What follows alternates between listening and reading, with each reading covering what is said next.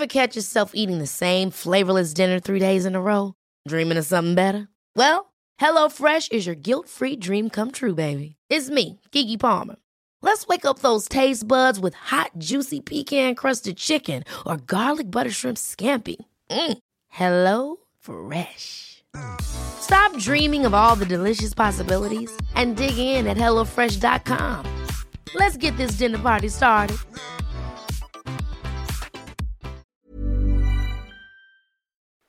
Es gibt doch eigentlich keine schönere Jahreszeit zum Daten als den Frühling. Deshalb wollen wir euch Hinge vorstellen. The Dating App designed to be deleted. Hinge ist gemacht für Menschen, die es ernst meinen. Und zwar unabhängig von deiner sexuellen Orientierung oder Geschlechtsidentität. Du legst ein ausführliches Profil an mit deinen gewählten Pronomen, kannst dafür sogar Sprachnachrichten und Videos aufnehmen. All das hilft dem Algorithmus, dir die Menschen anzuzeigen, mit denen du besonders kompatibel bist. Und wenn du unsicher bist, wie du ein gutes Gespräch anfangen kannst, machen dir die Prompts den Einstieg viel leichter. Prompts sind kurze Fragen, mit denen du dein Profil tunen kannst, mit denen du dich so zeigen kannst, wie du wirklich bist. Und dies deinem Gegenüber ermöglichen, gleich ein authentisches Gespräch anzufangen.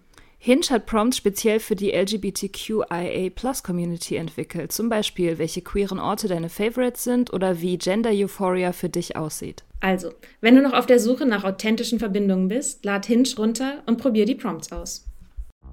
Heute ist Paulina Stulin bei uns zu Gast. Sie ist Comiczeichnerin. Sie hat drei eigene Graphic Novels gezeichnet. Zuletzt das autobiografische Mammutwerk bei mir zu Hause 2020 im Jaja Verlag erschienen. Sie hat auch schon mit der Regisseurin und Autorin Doris Dörrier kooperiert und ihren Film im Freibad in eine Graphic Novel verwandelt. Und sie ist Podcasterin. Ihr Podcast heißt In Echtzeit.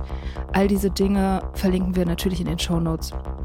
Wie es bei kreativen Köpfen nicht unüblich ist, war sie auch schon früh an Bewusstseinsveränderung interessiert und hat dabei kaum ein Thema ausgelassen. Sie hat mit vielen Sachen angefangen und dann auch wieder aufgehört. Wir reden über den Alkohol natürlich, aber auch über das Kiffen, das sie sehr lange begleitet hat und vor ein bisschen über einem Jahr hat Paulina an einem sehr intensiven mehrwöchigen Ayahuasca-Ritual in Peru teilgenommen und davon erzählt sie uns dann ab der Minute 50 so ungefähr sehr detailliert. Ähm, wenn euch das Thema zu krass ist, könnt ihr das dann überspringen. Und jetzt viel Spaß mit dieser Episode.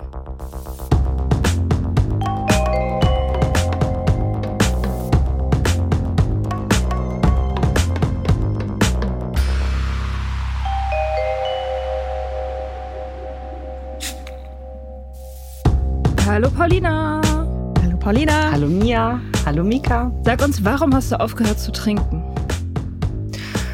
Aufgehört zu trinken habe ich vor fünf Jahren aus dem äh, schlichten und eitlen Grund, um abzunehmen. Also ich habe ähm, in dem Jahr 2017 so eine persönliche Revolution erlebt, die viel damit zu tun hatte, dass ich mich selbst diszipliniert habe und äh, Selbstbeherrschung eingeübt habe und dazu gehörte, dass ich ähm, innerhalb kürzester Zeit äh, 13 Kilo abgenommen habe.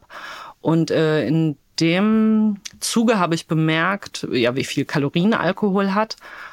Und ähm, ja, habe es dann aber auch freudig beibehalten, weil ich die vielen, vielen positiven ähm, Begleiterscheinungen des Nichttrinkens gemerkt habe, allen voran, wie ihr oft schon bemerkt habt, die wunderbaren Sonntagmorgende, in denen man nicht total zermatscht aufwacht und den ganzen Tag nur zittrig irgendwie versucht klarzukommen, sondern wo man den Morgen genießen kann und in aller Frische äh, ja in den Tag starten kann. Und ähm, ja auch so eine Sache, die ich einmal in einem äh, Podcast mit euch gehört habe, der mir übrigens sehr am Herzen liegt mhm. und der viel dazu beigetragen hat, meine Nüchternheit zu zementieren, war mir, dass du mal beschrieben hast, dass du im Nachhinein gemerkt hast, dass du auf Partys dich eigentlich immer so dumm getrunken hast, weil du die Geistlosigkeit nicht ertragen konntest und das äh, Berauschen dir geholfen hat, da nicht komplett in den Hohl zu drehen vor lauter Stumpfsinn. Ne? Ja, ja. Hm. ja. Ja. ja. ja, ja, Zu schlau, zu schlau für die für soziale Leben. Das ist eine Bürde. Ja. Und aber, äh, also ich, ich würde gerne noch mehr wissen über diese Phase, die du hattest. Die, die, du, du hast gesagt, Disziplin, du hattest einen Disziplinrausch oder so und hast deswegen. Was war da los? Also, was war der Ursprung sozusagen?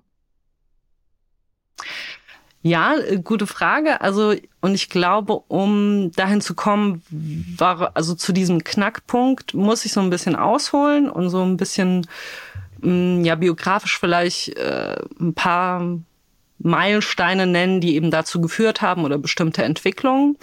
Äh, ja, ich würde einfach mal so ein bisschen äh, am Anfang starten. Also ich bin 1985 in Breslau geboren, bin äh, mit meinen Eltern, also diesen illegal nach Deutschland gekommen. Mein Vater äh, hat Asyl anerkannt bekommen, weil er vom Militärdienst geflohen ist. Meine Mutter äh, sollte abgeschoben werden, konnte das aber vermeiden, indem sie meinen Vater geheiratet hat. Und ähm, ja, dann bin ich in äh, Darmstadt aufgewachsen, in Hessen, bei Frankfurt. Und äh, ja, hatte dann ja, eine schwierige Jugend auf jeden Fall. Weiß nicht, ob man es jetzt Depression nennen könnte, aber ich hatte äh, sehr viele Suizidgedanken, auch so äh, eineinhalb ja, Suizidversuche tatsächlich auch und ähm, habe auch äh, ja seit frühester Kindheit ähm, sehr irgendwie so ein 60er-Fable gehabt. Ich fand es immer sehr interessant, so diese aufregende Künstlerszene, so die Doors fand ich voll abgefahren. Mhm. Also da auch schon so ein erster ähm, ich habe es auf jeden Fall so sehr fasziniert gefunden, so diese äh, psychedelische Ästhetik. Ich habe auch sehr früh schon angefangen zu zeichnen. Genau, das ist vielleicht auch ganz sinnvoll zu sagen. Also mein Beruf ist Comiczeichnerin. Ich mache auch einen Podcast und äh, also bin auch Comic-Autorin von äh, jetzt äh, drei Büchern ähm, autobiografisch und äh, arbeite zusätzlich als Betreuerin in einer pädagogischen Mittagsbetreuung, um meine Miete zu bezahlen. Und ja, weiter zu meiner Jugend. Also Alkohol fand ich schon interessant, habe mir zwölfmal irgendwie so ein bisschen Schnaps geklaut von meinem Stiefvater und mich ein bisschen beduselt, war aber gar nicht so meins. Was allerdings dann äh, sehr meins wurde, war das Kiffen. Also mit 15 ähm, habe ich es zum ersten Mal ausprobiert. Da war der erste Rausch wie bei so vielen jetzt äh, gar nichts Besonderes. Aber ähm, als ich es dann mehr und mehr versucht habe, äh, hat es eine sehr wichtige Funktion dann in meinem Leben erfüllt und ich habe schnell ähm, begonnen, täglich zu kiffen. Es hat so ein gewisses Ah in mir ausgelöst. Endlich habe ich mich ja, wohl in meinem Körper gefühlt. Endlich ähm, war so diese innere Leere gefüllt, so dieses angewidert sein auch von allem hat sich gewandelt, weil das Kiffen immer so eine Art Feenstaub äh, für mich war, der so die schnöde Realität verzaubert hat und alles interessant gemacht hat. Und ähm, ja, dieses, äh, diese Entwicklung hat dann dazu geführt, dass ich ein sehr wichtiges Jahr hatte mit 16 und äh, man könnte es eine Art Sabbatical nennen. Ich habe nämlich in der zehnten Klasse, hm, bin ich nicht mehr zur Schule gegangen hab ähm, mich geil, dass du das Sabbatical nennst. Ich habe die Schule geschmissen und das ist was Sabbatical. ja, nee, wirklich, es hat, äh, es hat sehr stark meiner Selbstentwicklung gedient. Ich habe ähm, andere Leute auch zum Schwänzen überredet. Wir haben uns im Park getroffen, äh, zusammen Gitarre gespielt, äh, äh, Geschichten geschrieben, gezeichnet. Also ich bin wohlgemerkt äh, zur Theater gehen der Schule bin ich noch gegangen. Das erachtete ich als sinnvoll. Aber sonst habe ich mich ja draußen herumgetrieben, eben äh, entweder im Sommer in Parks, im Winter sind wir in äh, Treppenhäuser von Parkhäusern gegangen und haben äh, da rumgehangen. Und äh, ja, die ganze Zeit war eben auch sehr dadurch ähm, so aufregend gemacht, weil wir voll die Gemeinschaft waren. Das Kiffen hat ja im Gegensatz zum Alkohol äh, die Voraussetzung, dass man sich irgendwie illegal organisiert und dann kommt man ständig zu irgendwelchen Abenteuern. Man mhm. hängt bei irgendwelchen ganz seltsamen Leuten auf der Couch rum, wartet stundenlang auf den Dealer, der schon seit stundenlang da sein wollte, fährt in irgendwelche Käfer und hockt dann irgendwie in der Sparkasse ewig lang, bis man den Anruf bekommt oder sowas. Und ähm, ja, also das war irgendwie sehr, das war halt so schon ja sehr abenteuerlich, es war sehr gemeinschaftlich. Und was auch in der Zeit geschehen ist, ist äh, eine Politisierung. Also wir haben damals, also war es so eine Punks oder Hippies, äh, könnte man sagen. Und äh, ja, wir haben viel über Politik diskutiert, was dann also dazu geführt hat, dass ich mich dann als Anarchistin gesehen habe und wir viel zu Demos gegangen sind, Nazi-Aufmärschen etc. Und ähm, ja, auch was auch da geschehen ist, ist, dass ich zum ersten Mal Pilze genommen habe, also meine erste wirklich äh, psychedelische Erfahrung gehabt habe, die äh, sehr sehr schön und harmlos war. Und ähm, also im wenn ich mal so zurückdenke an spätere psychedelische Erfahrungen, muss ich sagen, hat es ähm, eine große Berechtigung, dass Terence McKenna gesagt hat, dass Psychedelika sehr gnädig zu Anfängern sind. Mhm. Aber wenn man später im Alter Psychedelika nimmt, uh, da muss man sich darauf gefasst machen, was einen da erwartet. Ich habe dann mit 18 den Alkohol in mein Leben gelassen. Das ähm, wurde größtenteils dadurch verursacht, dass ich so einen Klickenwechsel hatte und äh, wo Alkohol eine viel größere Rolle gespielt hat. Also es war so eine Musikerbande, könnte man so sagen. Und wir haben ganz viel eben mit Gitarren an Lagerfeuern gehockt und da hat Saufen eine ganz große Rolle gespielt. Und mir wurde auch immer voll applaudiert, als ich endlich dieses dumme Nicht-Trinken äh, aufgehört habe. Ach, du hast, hast tatsächlich und, auch nicht getrunken. Das ist ja auch, ne? ja, ja, also, ja. Und also es war tatsächlich auch so, ähm, ich habe mit äh, 16 tatsächlich also seltsam analytisch so eine Tabelle mal gemacht. Wie feiern Menschen? Also was gehört dazu? Und das so auseinandergebrochen. Also sie tanzen, sie hören Musik und dann berauschen sie sich und wie berauschen sie sich? Und da ist mir erstmal das aufgefallen, ja, wie oh, wie peinlich eigentlich Alkohol trinken ist, wenn das so von außen betrachtet ist, weil es ja eigentlich so ein Eingeständnis ist, dass man halt voll einen Stock im Arsch hat und so verklemmt ist und man so ein soziales Gleitmittel braucht, um so ein bisschen äh, ja, diese, diese ganzen Barrieren abzubauen. Und ich fand äh, Alkohol scheiße und fand irgendwie auch so, hatte so eine Abneigung gegen so diese deutsche Saufkultur. Ich fand das sehr stumpf was ich halt wollte, war so zusammenhocken und diepe Gespräche führen und philosophisch sein und auch so, ja, sowas. Und das war mit Alkohol ja jetzt nicht so gang und gäbe. Ja, also ich habe ähm, den Alkohol dann in mein Leben gelassen, das Kiffen wohlgemerkt nicht aufgehört und ähm, ja dann auch so eine Phase gehabt. Also ihr habt ja auch mal erzählt, ähm, Mika, du hast in einem Weinladen gearbeitet, Mia, mhm. du in einer Bar und äh, das hat mir eure Süchte ja sicherlich irgendwie auch so verstärkt, dass die sich in euer Leben Fall ausgeweitet legitimiert. haben. ja. Bei mir war das dann äh, äh, ähnlich der Fall. als ich äh, begonnen habe, in einem Headshop zu arbeiten. Mhm. Also erst äh, war das so, dass ähm, so ein Freund von mir so ein Besitzer von so einem Headshop kannte und der eben jemand gesucht hat, der seinen Keller mit psychedelischen Muske Mustern und Spiralen und Fraktalen bemalt. Und ähm, ja, da war ich auf jeden Fall die Beste dafür. Und ähm, habe dann dort äh, gemalt, eben wurde mit äh, Hasch bezahlt und habe dann auch im Folgenden an der Kasse dort gearbeitet und Leuten eben Bons verkauft und Papers empfohlen und so ein Quatsch.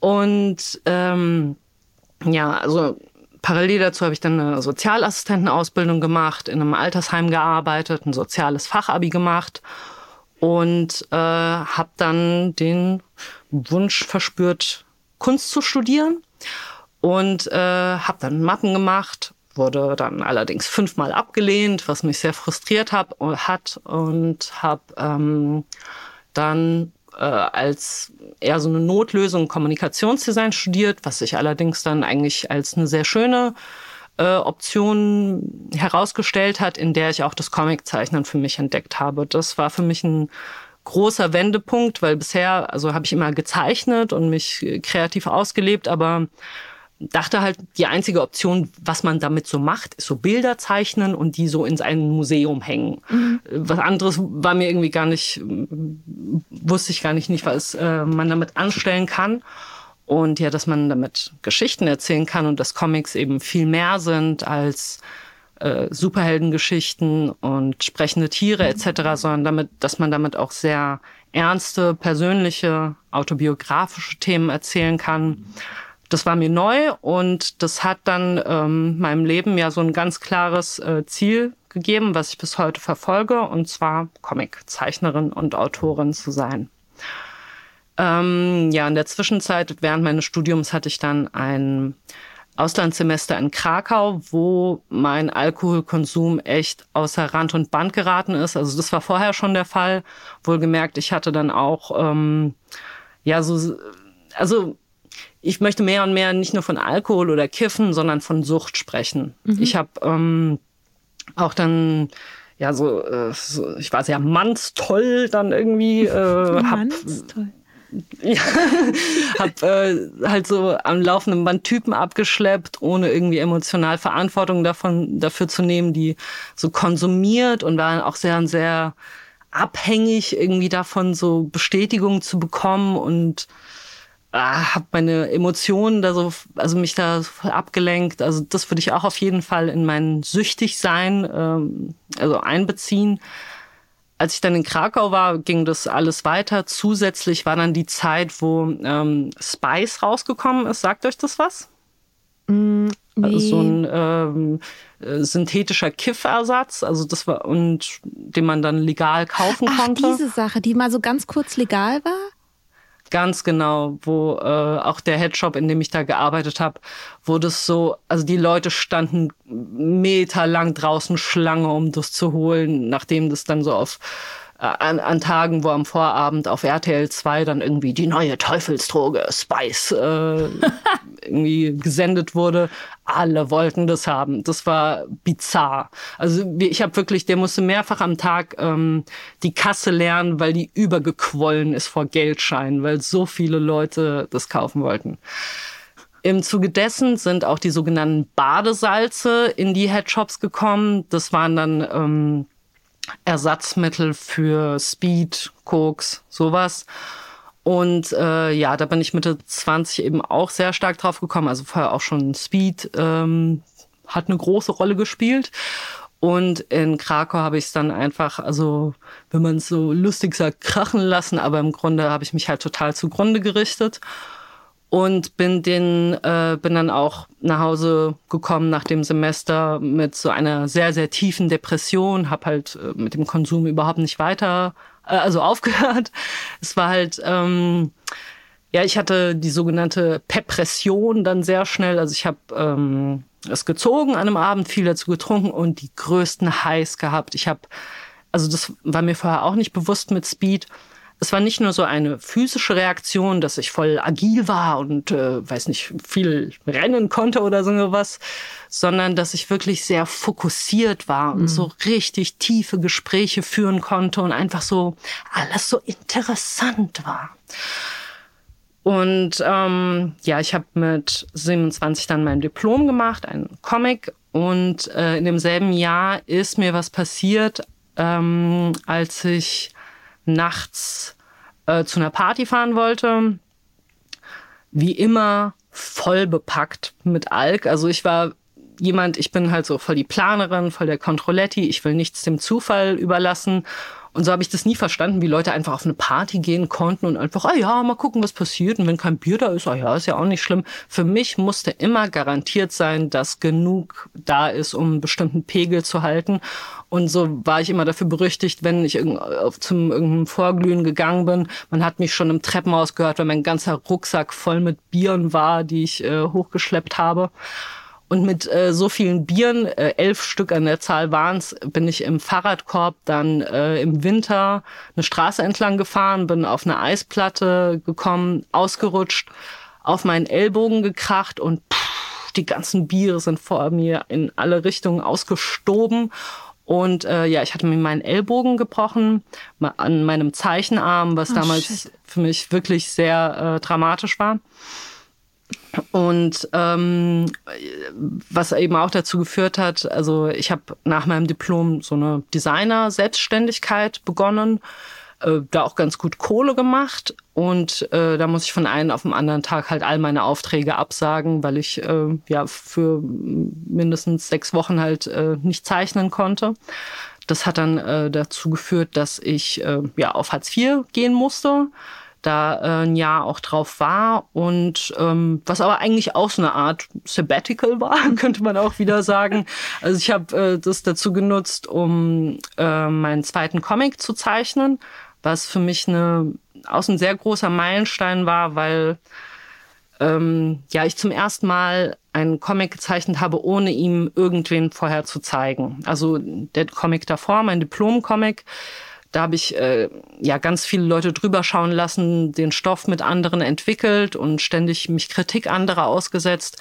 Und dieses äh, Buch, The Red Here Right Now Thing, habe ich dann ja komplett mit mir selbst ausgemacht, habe so äh, auch mit der Motivation, dass mir ja, dass ich meine künstlerische Vision komplett äh, unbeeinflusst von anderen so raushaue und das war ein großes Risiko erstmal und dann war es umso schöner, dass es richtig gut funktioniert hat. Also ich habe ähm, einen Preis dafür gewonnen, für herausragendes Szenario und die Leute haben das voll gecheckt, was ich damit gemeint habe und es hat mich sehr stark bestärkt, ähm, dann mein größtes Projekt äh, im Folgenden anzugehen, bei mir zu Hause.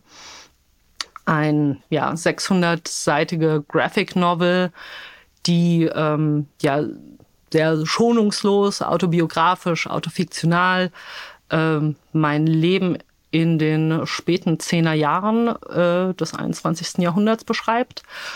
Das habe ich, ähm, den Comic habe ich 2015 angefangen und dann bis 2020 bearbeitet. Äh, und ja, diese fünf Jahre waren sehr, sehr prägend für mein Leben. Ich äh, nenne sie meine Kunstklosterphase. Und äh, in den ersten zwei Jahren habe ich so ein bisschen ins Blaue da hineingeschrieben.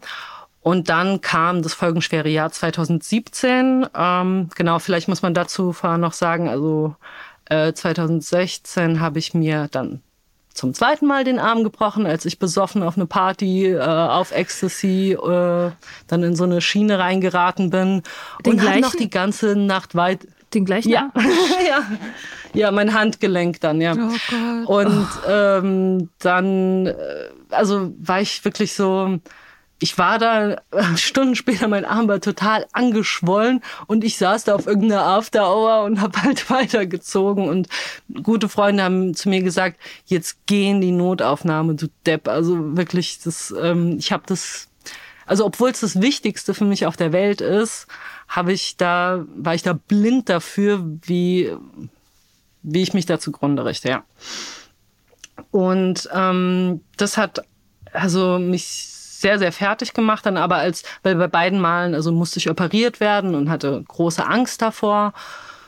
Und äh, ja, durch diesen zweiten Armbruch ist da auf jeden Fall was in mir in Bewegung geraten, auch so ein bisschen Memento Mori mäßig. Mir wurde einfach so bewusst, wie ratzfatz die Normalität einfach zu Ende sein kann mit einem Moment, wo du nicht aufpasst, wird dir der Teppich unterm Boden weggezogen und äh, dann alles, was dir wichtig ist, liegt in Trümmern. Und das hat dann, glaube ich, also war so auf jeden Fall ein Tropfen, der das fast zum Überlaufen gebracht hat. Ich, äh, mir fällt dabei ein, ein wichtiges Datum muss ich auch noch vorher erwähnen, was dann, glaube ich, auch so, also eine große, wichtige Bewegung angestoßen hat. Und zwar der 11. August 2015. Da habe ich nämlich aufgehört zu rauchen und Rauchen hat eine sehr, sehr wichtige und große Rolle in meinem Leben gespielt und mich auch ähm, zerstört wie kaum etwas anderes. Also in meinem Freundeskreis alle haben Kette geraucht, aber niemand hatte so einen widerlichen Raucherhusten wie ich. Und ich hatte wirklich sehr starke äh, Brustbeklemmung, hatte nächtliche Erstickungsanfälle, hatte auch so Asthma-Sprays, aber da auch immer so die Augen davor verschlossen, dass ich ja dieses Asthma verursache und es dann mir irgendwie so schön geredet, als ob das an was anderem liegen würde. Und ähm, ja, so mit dem Rauchen aufzuhören war wirklich für mich eine der schwierigsten Sachen überhaupt. Mika, du weißt, wovon ich spreche, nehme ich mal an, gerade in deiner Phase, wo du ja auch aufhörst. Und ähm, das hat schon so ein bisschen so die Verhältnisse für mich ins Wanken gebracht, weil natürlich mit Rauchen immer Alkohol verknüpft war und ich dann äh, auch mehr vermieden habe, auszugehen, weil mich das so hart getriggert hat, andere rauchen zu sehen. Und äh, damit war auf jeden Fall schon mal so was gebrochen, was die meine ganzen Zwanziger über sich so eingekrustet hat, nämlich einfach dieser maßlose Konsum von allem ständig. Und ja, diese, diese Umwälzung hat dann 2017 so ihren Höhepunkt gefunden. Da ähm, habe ich äh, ja plötzlich dann mit so vielem aufgehört, beziehungsweise mir wurde auch so durch dieses, ähm, durch diese Verstörung, durch den Armbruch klar, ich habe nicht ewig Zeit. Das Leben ist kurz, ich muss zu Potte kommen, ich habe viel vor mit meinem großen Comic das soll ein richtig dickes Ding werden. Deswegen muss ich jetzt die Zügel mal anziehen und bin dann, ich nenne es, ins Kunstkloster gegangen.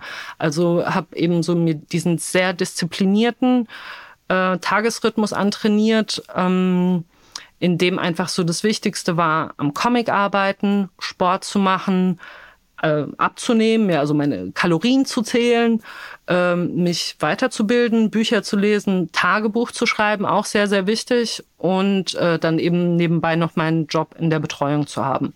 Der hat mich äh, dann davor bewahrt, sozial total zu vereinsamen, weil ich habe wirklich ähm, ja so viele soziale Kontakte gekappt und mich nur darauf fokussiert, mein Ding durchzuziehen. Ähm, hab dann, äh, erinnert mich auch an dich, Mia, äh, so ein starkes Bedürfnis nach dieser Reinheit gehabt. Du hast ja gemeint, du wolltest dann unbedingt mit dem nüchtern werden, so äh, weiße Bettlaken und alles in weiß. Sowas hatte ich auch sehr, sehr stark. Ich wollte halt auch so ja, komplette Kontrolle, alles, allen Ballast über Bord schmeißen, den ich die Jahre zuvor angesammelt habe. Und was dann sehr stark zu so einer Verhärtung geführt hat. Also meine Mutter hat auch so gesagt, dass ich in der Zeit so allen Hedonismus verloren habe und über allem war so ein bitterer Ernst und so eine Verkrampftheit. Ich habe in der Zeit äh, meine Menstruation verloren äh, und tatsächlich bis heute nicht wieder bekommen. Und ähm, das war eine sehr, sehr Hardcore-Phase, wo sich auch viele Leute Sorgen um mich gemacht haben. Ich würde sagen, sie war sehr nötig, aber ähm, ja, ist auch gut, dass sie vorbei ist. Ich habe dann wirklich ja so drei Jahre das mehr oder weniger durchgezogen. Gerade, also wenn ich mir, wenn ich daran zurückdenke, eigentlich äh, 2019 war eigentlich nur so, äh, Amy Schumer, die äh, Komikerin, hat so schön gesagt, äh, And I took creepy long walks like to Mecca. Also mein, ich war die ganze Zeit nur im, wenn ich nicht an meinem äh, Arbeiten war, äh, habe ich eben Waldspaziergänge gemacht, einsam meinen Masterplan weiter ausgeklügelt und ähm, du war, sagst es so ne, bei der Sache. Ja. Ähm, ich habe mich gerade gefragt, also weil irgendwie einsame Waldspaziergänge sind ja auch was Schönes oder was, was man verwenden kann, um so innere Einkehr und Reflexion und zur Ruhe kommen und so. Aber so wie du das gerade gesagt hast, klingt es so, als ob du dir das so verordnet hast. Also als ob du im Wald marschiert bist, letztendlich. Richtig. Richtig. Also so zweierlei. Also natürlich, gerade auch das Tagebuch schreiben ist ja sowas Tolles, wenn man so das Chaos hinter den Augen, vor den Augen holt, sich mit sich selbst auseinandersetzt, in Dialog tritt. Ähm, und ich finde auch, also ich habe das jetzt vielleicht ein bisschen so negativ konnotiert, aber ich bin immer noch eine große Befürworterin von Disziplin. Ich glaube, Disziplin ist der Schlüssel zu persönlicher und gesellschaftlicher Freiheit. Äh, aber es kann eben so eine hm, verhärmte, strikte Disziplin sein oder eben auch eine liebevolle. Und du hast mhm. vollkommen recht, so Waldspaziergänge können äh, sehr, sehr besinnlich sein. Und es ist so ein bisschen so eine ähm, so ein Widerspruch ja häufig auch mit dem Meditieren irgendwie, dass man so sagt, ja, beim Meditieren sollst du mal entspannen und zu dir kommen. So, jetzt entspannen und mhm. zu mir kommen. Das äh, hängt stark mit der Attitüde zusammen. Ja, mhm. also deswegen, ja, berechtigter Einwand. Also es ist so, es ist bei dir äh, sozusagen äh, ja. so ins Gegenteil umgeschlagen. Du hast halt erst exzessiv Party gemacht und alles so äh, laufen lassen und dich nicht rumgestellt und dann halt ist, hast halt das, das andere, das, das Extrem eben auf der anderen Seite gemacht, sozusagen. Und bin immer noch voll dabei. Also es pendelt sich immer hin und her ein. Und manchmal ist Völlerei und Exzess äh, ein Act of Self-Care und manchmal ist es äh, selbstzerstörerisch. Ist eine und dieselbe Sache kann das oder das sein. Mhm. ich schreibe kurz auch, mal vor, achso, äh, wir, wir, wir kommen gleich in der Gegenwart an, aber nee, bitte sag nochmal. Achso, nee, ich wollte nochmal fragen, also in diesem Jahr 2017, du hast quasi mit allem aufgehört dann. Also ich meine, das Rauchen war ein bisschen eher, aber du hast dann mit. Das Kiffen war weiterhin ah, täglich ah, okay. äh, mhm. da, ja. Ja. Äh, da, ja. Und ähm, genau, 2020 habe ich dann meinen Comic veröffentlicht und ähm, da war ja dann die gute Pandemie. Und das hat mir sehr, sehr viel Angst auch bereitet. Ich war sehr, sehr verstört, äh, so Februar, März. Und ähm, ja, also ich habe ja einen systemrelevanten Job, also ich musste schon immer weiter zur Arbeit und die Kinderebenbetreuung, Notbetreuung für Kinder von Ärzten und Supermarktmitarbeitern etc. Aber wir hatten auch tatsächlich so ein paar Wochen äh, komplett im Lockdown frei und da bin ich äh, alleine in den Wald gegangen und habe zum ersten Mal LSD genommen und habe da sehr, sehr viel auch gelernt, gerade übers äh, Süchtigsein. Also da wurde mir in der Folge überhaupt bewusst, wie äh, ja, was eigentlich süchtig sein ist und dass ich seit meiner Teenagerzeit alles benutze und es pervertiere und übertreibe und ja, die harmlosesten Dinge dazu verwende eben, um meine inneren Spannungen zu re äh, regulieren und meine innere Leere zu füllen etc. Ich bin im Zuge dessen dann in eine meine erste Therapie gegangen, wo Borderline bei mir äh, diagnostiziert wurde und ähm, ja habe dann ja an mir gearbeitet mit dem Nüchternsein. Äh, also dann habe ich auch diesen blinden Fleck auf einmal gesehen, dass ich eben seit 20 Jahren, also seit ich 16 bin, jeden Tag kiffe. Und das außer Frage steht, das mal äh, nicht zu tun. Also das war, ich habe das dann auch romantisiert äh, in aller möglicher Hinsicht. Und habe dann 2021 aber durch einen Podcast irgendwie so eine Motivation gehabt und es dann mal versucht sein zu lassen äh, beziehungsweise ja, seitdem kiffe ich nicht mehr und ähm, das hat mich in die große Grey Cloud geführt, von, äh, über die ich schon erzählt habe, äh, einmal in, in bei eurer letzten Folge. Episode. Genau. Und ähm, was mir da aber auch sehr geholfen hat, war tatsächlich ein Monat lang LSD zu Microdosen. Äh, das hat mir irgendwie so nochmal sehr viszeral vor Augen geführt, was mein Süchtigsein ist. Und das, äh, dieses Verstehen hat mir auch mehr dazu geholfen, dann das Kiffen loszulassen, obwohl ich sehr geliebt habe, wirklich. Also das Kiffen hat, also hinterlässt auch so eine sehnsüchtige, irgendwie äh, ein Gefühl in mir. Immer wenn ich es rieche, denke ich auch an viele gute Zeiten zurück. Aber es kommt mir so ein bisschen vor, wie David Sedaris einmal gemeint hat, der hat äh, mit einer Deutschen mal gesprochen, die nicht so gut Englisch sprechen konnte und sie meinte, ihr Mann hat aufgehört äh, zu rauchen und sie sagte nicht he quit smoking, sondern he finished smoking. Also als ob er so eine gewisse Anzahl von Zigaretten hätte und die hätte er jetzt aufgeraucht. Das und ich glaube, so erreicht. ist es bei Ja, genau. Und ich glaube, das ist bei mir auch mit dem Kiffen und allen anderen Drogen inzwischen erreicht. Und ähm, ja, ich komme äh, gleich zum Ende. Ich, ähm, ja, also dieses mit dem Kiffen aufhören war wirklich sehr, sehr sad. Ich habe, äh, also meine Hirnchemie schien, so, also hat sich gewiss natürlich die zwei letzten Dekaden an diesen ständigen Dopamin-Kick irgendwie, der, den ich mir außen zugefügt habe, gewöhnt und dementsprechend äh, musste ich mich sehr lange wieder daran gewöhnt, irgendwie selbst so diese ganzen Botenstoffe zu produzieren, bis ich wieder glücklich sein konnte. Ich habe sehr, sehr viel mit Essen in der Zeit kompensiert, was so auch bis heute ein wichtiges Suchtmittel für mich ist, also ein Mittel, um meine Emotionen zu regulieren. Und ähm, ja, dann in dieser Zwischenzeit ist auch etwas sehr, sehr Besonderes passiert, und zwar eines meiner größten Vorbilder, die Autorin und Regisseurin Doris Dörrie, hat mich angeschrieben, hat gesagt, dass sie mein Buch gelesen hat und gesagt, dass sie äh, mit mir was zusammen machen will. Und zwar äh, hat sie ja äh, letztes Jahr den Kinofilm äh, Freibad gemacht und mich dann eben dazu eingeladen zu den Dreharbeiten, mir äh, das Drehbuch geschickt und ich habe parallel eine Graphic Novel dazu gemacht in Kooperation mit ihr und das war halt Krass. mega aufregend und äh, abgefahren und ähm, also sie auch so kennengelernt zu haben, war so sehr, sehr besonders. Da stellte sich dann aber auch heraus, also von diesem ganzen Komplex des Süchtigseins hat auch äh, Arbeit und Anerkennung durch Arbeit spielt äh, eine große Rolle, habe ich da mehr denn je erfahren.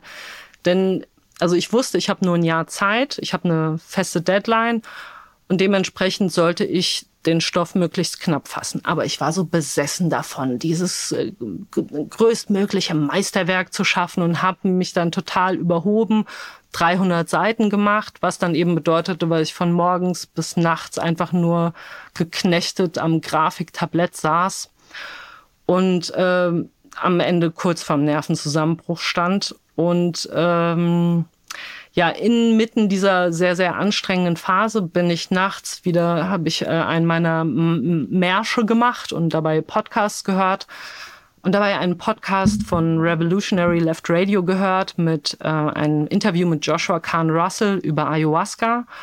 Und das hat voll die Seite in mir zum Klingen gebracht. Und das hat ähm, dieser Podcast so, hat so einen inneren Ruf in mir äh, ertönen lassen, woraufhin ich äh, Joshua angeschrieben habe, äh, der eben schon über 150 Ayahuasca-Zeremonien in Peru bei, einem, äh, bei einer indigenen Gruppe im Urwald gemacht hat und äh, ihn gefragt, ob ich da bei dem nächsten Trip mal mitkommen kann. Und das habe ich dann vor einem Jahr, nachdem ich den Comic dann veröffentlicht hatte und alles in trockenen Tüchern war, gemacht. Und ähm, ja, da ist auf jeden Fall auch nochmal, ähm, das war so mein letzter großer mind-blowing Moment, den ich immer noch nicht ganz verkraftet habe und über den ich gerne euch äh, mit euch noch weiter sprechen möchte. Ja, oh Gott, da war jetzt so viel drin. Ähm, lassen Sie erstmal kurz noch beim Kiffen bleiben. Also du hast dann,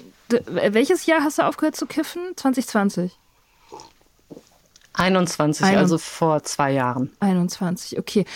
Und was hat das Kiffen für dich gemacht? Was war das Hauptding? War das Kreativität oder war es Schlafen oder beides? Ähm, also äh, schlafen nicht unbedingt. Ich war eine der sehr seltenen Spezies der produktiven Kifferin. Ich war nicht faul. Ich habe das dazu genutzt, um mich eben in Dinge rein zu vertiefen, um kreativ zu sein, ganz, also sehr. Das war auch ähm, eines der schwierigsten Sachen zu zeichnen und zu schreiben, ohne zu kiffen. Ähm, und ja, es hat allgemein so ähm, die Welt schön gemacht und mich so zart und weich gemacht und verzaubert. Ja. Aber dann auch, also nach so vielen Jahren auch immer noch, also, oder was war denn die Schattenseite? Also, wenn es wirklich nur das war, ähm, dann würde ich halt erstmal sagen, warum denn aufhören? Ähm, aber irgendwas ja. hat dich ja dazu gebracht, dann zu sagen, ja, nee, das, irgendwie geht das aber auch trotzdem nicht. Was war denn, was war denn die Schattenseite? Mm, also währenddessen habe ich die Schattenseiten so nicht wahrgenommen. Erst als ich aufgehört habe, da habe ich gesehen, dass so diese depressive Grundstimmung, die bei mir, die ich so als Normalität akzeptiert habe, äh, sehr stark mit dem Kiffen zusammenhing. Und ähm, dass mir wurde einfach irgendwie so deutlich, dass der Weg, den ich in meiner Menschwerdung gehen möchte, der ist unabhängig und frei von Süchten zu werden. Und da gehört das eben dazu. Und ähm, es hat mir auch geholfen, das Aufhören aufgeräumter zu sein, mhm. klarer zu sehen, äh, nicht so verstrickt und verstrudelt mit meinen Emotionen zu sein, was eh schon für mich, äh, was mir eh schon schwer fällt. Ähm, und ähm, also ich habe einfach, ich habe während ich äh, dauerstoned war, nicht so viele Nachteile gemerkt. Vielmehr habe ich, als ich aufgehört habe, viele Vorteile gespürt. Mhm.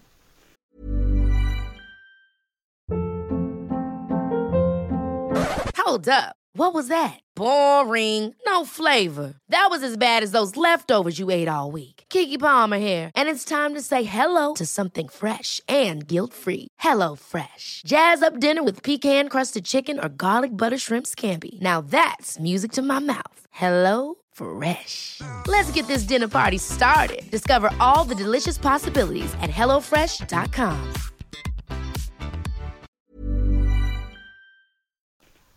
Und wie war, was waren das, was hattest du für Entzugserscheinungen? Wie ist das so mit Kiffen? Ich habe wirklich überhaupt keine Ahnung. Und ich finde, da wird sehr wenig drüber geredet, über diese, auch weil das immer so runtergespielt wird, dass man davon auch psychisch sehr abhängig sein kann. So, ich finde, es genau, wird immer so ein bisschen immer, Kiffen macht nicht abhängig. So, Ja, ne? genau. Also Ja. Mm, Also die Entzugserscheinungen, also deute ich am ehesten damit, dass äh, mein Hirnstoffwechsel sich eben äh, adaptieren musste, eben dadurch, dass diese externen Stimuli weggefallen sind, dass eben ich kein Dopamin mehr von mir aus, also ich weiß jetzt nicht genau, ob das so ist. Ich mit meinem mangelhaften irgendwie Wissen theoretisiere ich mir das mal so herbei. Ich war auf jeden Fall die ganze Zeit traurig und habe einfach ähm, doppelt und dreifach, so würde ich sagen, die Gründe gespürt, die ich betäuben musste mit dem Kiffen. Vielleicht so, ja. Und wie, wie war das mit der Konzentration?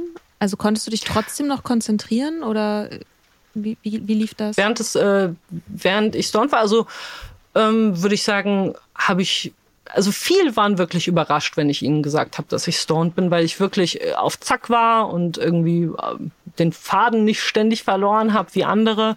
Aber ich habe dann äh, doch gemerkt, äh, also es hat schon sehr, sehr stark mich gebremst in meinen intellektuellen Fähigkeiten. Also mein Fassungsvermögen ist enorm gewachsen, seit ich aufgehört habe. Also dass du quasi dir einfach, also dass du insgesamt mehr merkst oder dein Kurzzeitgedächtnis oder du kannst besser Kopf rechnen oder was muss ich mir Ja, vorstellen? ja, ja, ja, so, de- so die, äh, ach so, äh, wie so Schachtelsätze oder sowas, dass man so komplexere Konstruktionen beibehalten kann, bevor sie einem zusammenfallen, äh, dass die Aufmerksamkeitsspanne größer ist, dass ich, ähm, äh, also es mir mehr ermöglicht, so in Distanz mit mir äh, zu treten, Äh, und hat das was mit deinem Sozialleben gemacht, das Aufhören? das Aufhören des Kiffens, also ich sehe es halt ähm, verbunden mit den anderen Sachen. Also es ist so ein gesamtheitlicher Prozess des sich Bewusstwerdens, was man da für so ein Päckchen zu tragen hat und ähm, was für Strategien man seit eh und je dazu verwendet, um das zu kompensieren. Und je klarer ich mir zum Beispiel darüber werde, dass ich so sehr nach Aufmerksamkeit giere und äh, dass ich ständig nach außen hin so eine Härte zeigen will und irgendwie mir keine Schwäche erlaube, ähm, was ja irgendwie mit dem Nüchternsein und Therapie und diesen ganzen Sachen Bewusstwerdung einhergeht, desto gnädiger bin ich auch meinen Mitmenschen gegenüber, weil viel Zwist rührt ja daher, dass man in anderen die Sachen ausrotten will, die man an sich selbst nicht leiden kann. Und ich würde schon sagen, also viele Leute haben mir in den letzten Jahren gesagt, dass ich so viel weicher und entspannter geworden bin und davor halt mehr so performt habe und irgendwie so, so ein bestimmtes Bild ständig abgeben wollte, was dann oft auch unauthentisch war. Und so dieses Nüchternwerden, so dieses äh, sich bewusst werden über die Süchtigkeitsmechanismen, ja, hat mich menschlicher gemacht. Ja, das ist ja auch so ein Kern vom Süchtigsein, dass es braucht immer noch was. Also es muss da immer noch was kommen und irgendwas Never muss immer enough. noch reingehen, sodass man halt nie wirklich da sein kann, weil es geht ja immer um das, was dann als nächstes, ne, als nächstes kommt. Und das hast du ja auch so beschrieben, dass auch bei Partys oder so immer die Frage ist, okay, was ist dann da? Und ist dann da genug? Und dass es nicht um das geht, um das Bier, was man gerade in der Hand hat, sondern halt um das nächste. Oder also in meinem Fall Ja. jetzt Bier oder eben halt dann welche Droge auch immer. Und ich war so schlimm eigentlich. Also ich war so eine harte Drogenkonsumentin, aber ich war wirklich sehr, sehr schlecht darin. Bei Ecstasy, habt ihr mal Ecstasy genommen? Nee? Ja, ja. Also ja, ein, ein Nicken und ein Sch- Kopfschütteln sehe ich gerade vor mir. Ähm, es ist, äh, es ist der Hammer, was dann passiert. So, puh, Feuerwerk, äh, Liebe, Entspanntheit, geil, geil, geil. Und das Erste, was ich dann gedacht habe, oh nein, gleich geht's vorbei, ich muss schnell noch eine einwerfen. Ich konnte nicht den Moment einfach genießen. Ich habe sofort irgendwie Angst gehabt, dass er mir entzogen wird. Und in dem Sinne, also ich sehe jetzt, äh, weiß nicht, was die Zukunft bringt. Ich sehe mich jetzt, ich glaube, ich kann wirklich äh, Rest meines Lebens nüchtern sein und ein gutes Leben damit führen.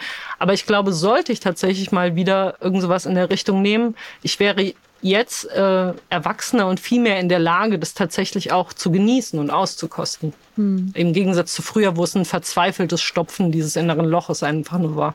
Ja, ich weiß nicht. Also ich habe das, jetzt wo du es gerade eben gesagt hast, mit dem, mit dem Ecstasy bzw. MDMA, das ist für mich immer so eine Substanz, die ich als beispielhaft ähm, verwende, die für, die für mich oder über mich keine Macht entfaltet hat, jemals. Also ich habe manchmal MDMA genommen, früher irgendwie immer so im Abstand von, weiß ich nicht, irgendwie Monaten oder Jahren. Und ich fand es immer super geil. Ich habe nie was Schlechtes damit erlebt. Ich habe immer mega Spaß gehabt. Und aber ich habe nie währenddessen gedacht, oh, jetzt brauche ich noch mehr oder hinterher gedacht, so, jetzt will ich es nochmal. Also das war immer für mich so wie, weiß nicht, ein Wochenendtrip irgendwo hin, war schön und dann vergesse ich es halt hinterher wieder so. Und, und das, aber das hat halt jetzt mittlerweile auch dazu geführt, irgendwie, dass ich das auch nicht mehr nehme. Also, ich, ich weiß nicht, keine Ahnung. Ich, also, ich würde, ich, mir würde nicht einfallen, irgendeinen Grund, das jetzt zu machen oder so. Deswegen würde ich immer denken, dass wenn ich den Gedanken entwickle, ah, das, äh, das hat keine Macht über mich und deswegen will ich das nehmen, dass das schon ein Zeichen für mich wäre, dass es vielleicht doch Macht über mich hat. Weißt du, was ich meine? Mhm. Ich glaube, ich glaube.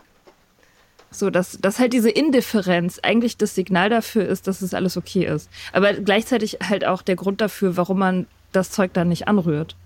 So, also das ist halt dann immer so ein. So, es ist dir halt egal. so. Das ist ja auch ein Gedanke, die, die Form von dem Gedanken ist ja sehr ähnlich der Form von einem Suchtgedanken.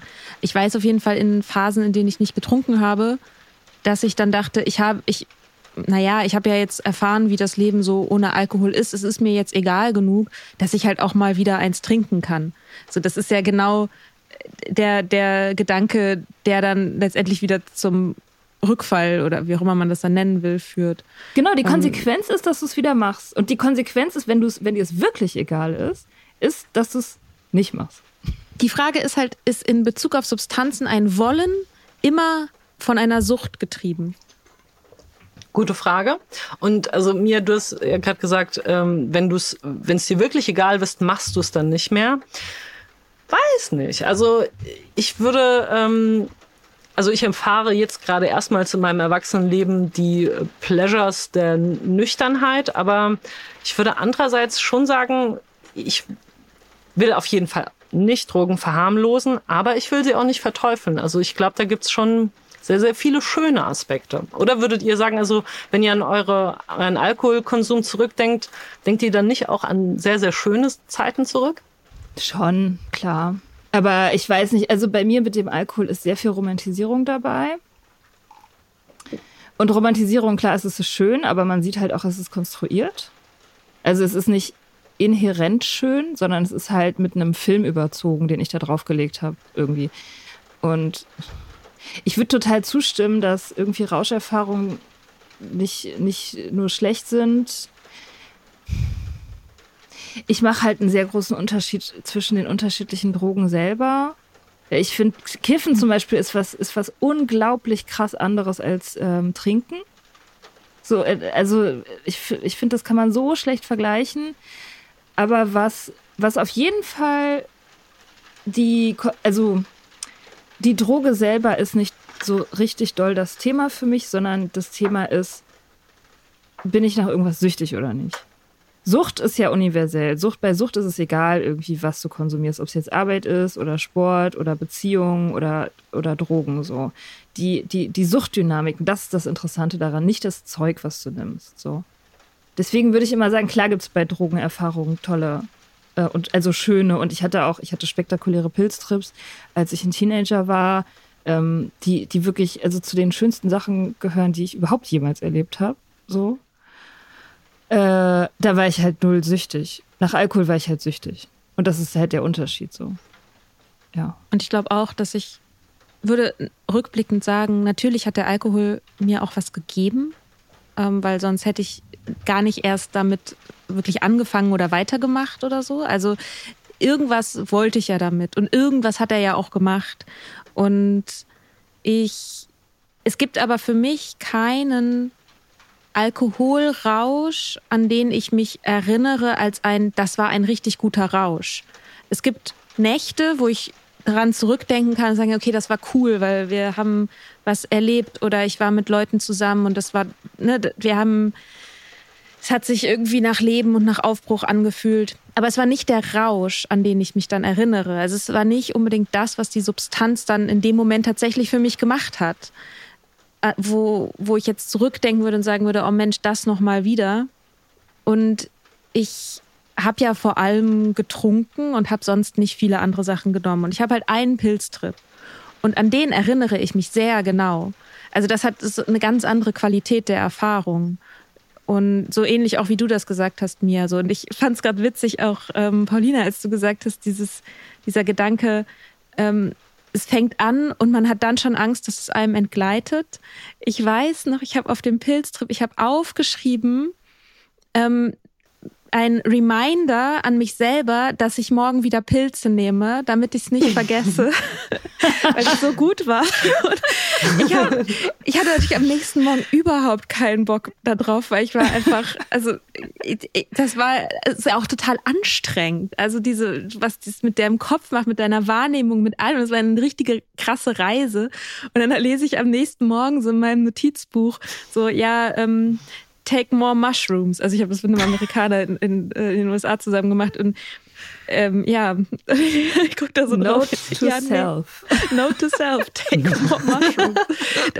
Weil ich Angst hatte, das Mega. zu vergessen. so. Ja. Ja, so die Pilze haben ja da einen Selbstschutzmechanismus. Glücklicherweise, die wirken ja auch gar nicht mehr, wenn du sie äh, ein paar Tage danach nimmst.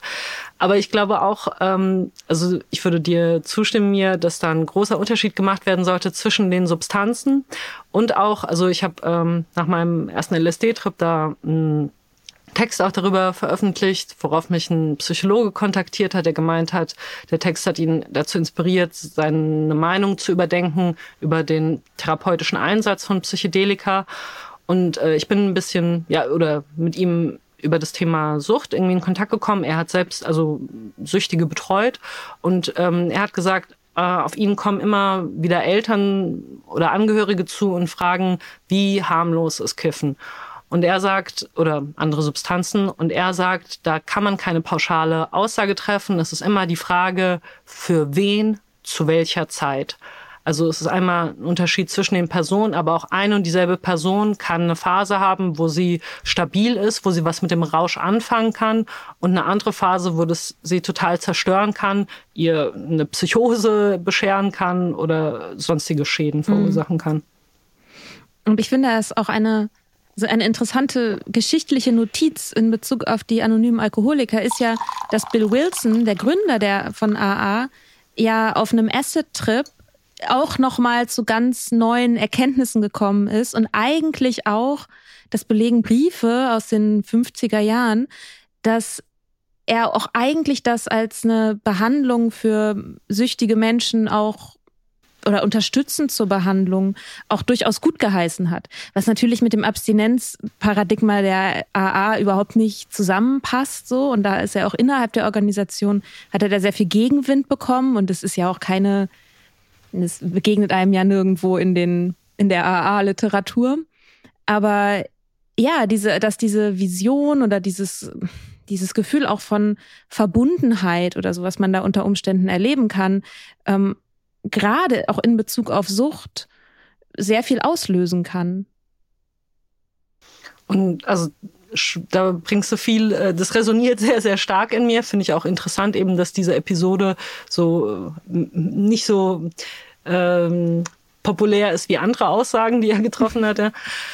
Und ja, ich finde da auch eben eine sehr sinnvolle Unterscheidung zwischen also man zwischen Substanzen unterscheidet zwischen Psychedelika und anderen Drogen. Also Psychedelika ähm, würde ich jetzt nennen äh, Psilocybin, also Pilze, LSD, Ayahuasca, mh, mm, Mescalin.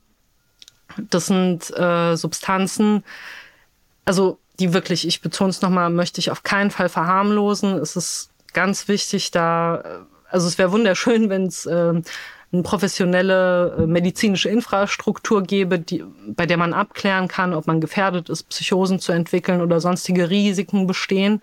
Und ich möchte allen, die das irgendwie versuchen wollen, dringendstens anraten, das in einem verantwortungsvollen Maße zu tun. Aber ich würde schon sagen, dass diese Substanzen das Potenzial haben, eben nicht wie sonstige Drogen zu wirken, die einen aus der Realität rausballern, sondern dass sie viel mehr einen in die Realität reinballern. Also ich habe ähm, ja 2015 auch noch mal so einen Pilztrip gehabt mit einem Freund und hatte eigentlich, also habe erwartet, dass es wie als Teenager sein wird, alles äh, irgendwie nur rumgegickelt und staunen und krass. Und ich war sehr, sehr überrascht davon, dass als dann die erste Welle der ähm, Wirkung in mir aufbrandete, ich auf einmal einen riesigen Heulkrampf hatte und in mir so wie, sich wie so ein Gewitter entladen hat und das einfach wie so eine emotionale und sehr, sehr schmerzhafte Reinigung war und äh, es mir eigentlich viel mehr bewusst gemacht hat, wie viel Stress ich in letzter Zeit unterdrückt habe und dass es mich eben nicht rausballert, sondern viel mehr reinballert und dementsprechend eben auch die Ursachen des Süchtigseins viel, also schonungsloser, aber auch klarer beleuchtet. Mhm. Ja, es heißt ja nicht umsonst Bewusstseinserweiterung. Ne? Ich finde das auch. Also die wenigen Erfahrungen, die ich gemacht habe damit, waren tatsächlich so, dass ich das Gefühl hatte, es ist die Invert, äh, in, wie heißt es, invertiert? Die invertierte Wirkweise zu diesen eher dämpfenden Substanzen. Ne? Also Alkohol speziell, Alkohol macht dich ja weg. Oder es gibt halt die meisten Sachen, die man so in der westlichen Welt konsumiert, machen einen ja weg. Die unterdrücken, machen platt, machen weg, die Gefühle schalten sie aus oder halt irgendwelche Müdigkeitserscheinungen im Fall von ähm, so Amphetamin oder so. Aber dass äh, diese psychedelischen Sachen, das ist irgendwie so die andere Richtung. Die machen einen halt, die zeigen halt mehr. So, man fühlt mehr und, und, und sieht mehr und nimmt mehr wahr. So, und das, finde ich, so ist auch der, weiß ich nicht, das ist so der fundamentale Unterschied, ähm, weswegen ich das auch eigentlich überhaupt nicht vergleichbar finde. Also die, ich finde, man kann, man kann Alkohol oder auch, weiß nicht, Kokain oder so ähm, null mit Psychedelika vergleichen. Und ich finde es total gut, dass da jetzt auch geforscht wird langsam, weil dieses Stigma jetzt mhm. langsam so ein bisschen demontiert wird. So, ähm, das finde ich schon sehr cool.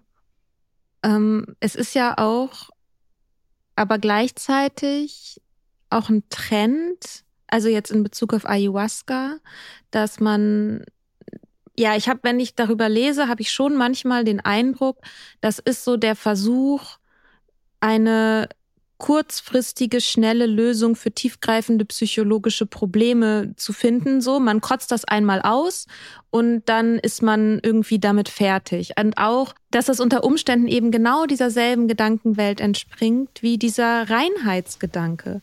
Dieses, ich will frei von allem sein. Und auch Paulina, ne, wie du das beschrieben hast, so dieses, diese Disziplin und das frei von allem und nur das, was wesentlich irgendwie da ist und dass es aber auch eine dunkle Seite hat.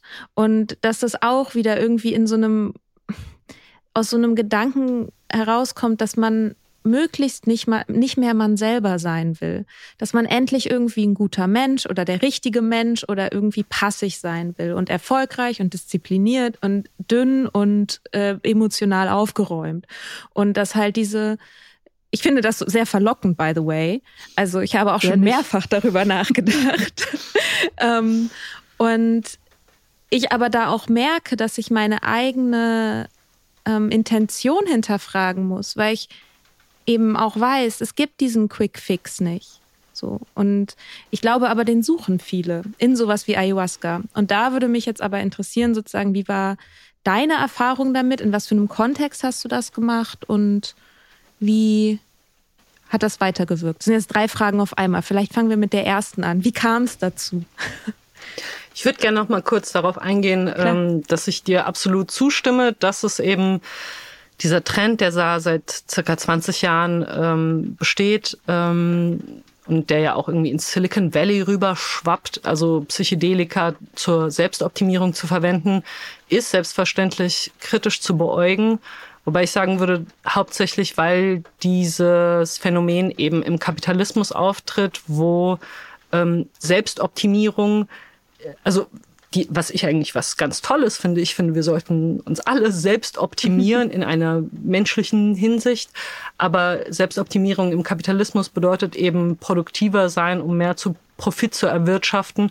Und deswegen ist es in diesem Kontext natürlich ähm, ja, hat, birgt große Gefahren, irgendwie genauso wie Psychotherapie im äh, Kapitalismus nicht dafür da ist, um ähm, ja, dich als Mensch zu entfalten, sondern wieder produktiv zu werden und in den Arbeitsmarkt eingegliedert zu werden. Also natürlich muss man das äh, in diesem Zusammenhang begreifen. Wie ich zu Ayahuasca gekommen bin, ist wie gesagt durch diesen Podcast, den ich gehört habe mit äh, Joshua Kahn Russell, einer der ersten Klimaaktivisten in den 90er Jahren, ein antifaschistischer, antirassistischer, antisexistischer Aktivist mit Herzblut, der auch ähm, in einer Organisation ist, Wildfire, die linke Organisation dabei unterstützt, ihre Struktur zu verbessern, ähm, so dass Linke sich nicht untereinander zerfleischen. Ich habe diesen Podcast mit ihm gehört und ihn darauf kontaktiert. Und also er hat im Podcast auch ausgesprochen, wer da Interesse hat. Ich werde, ich nehme da Gruppen mit in dieses äh, Center im, in der Nähe von Iquitos im Dschungel und ähm,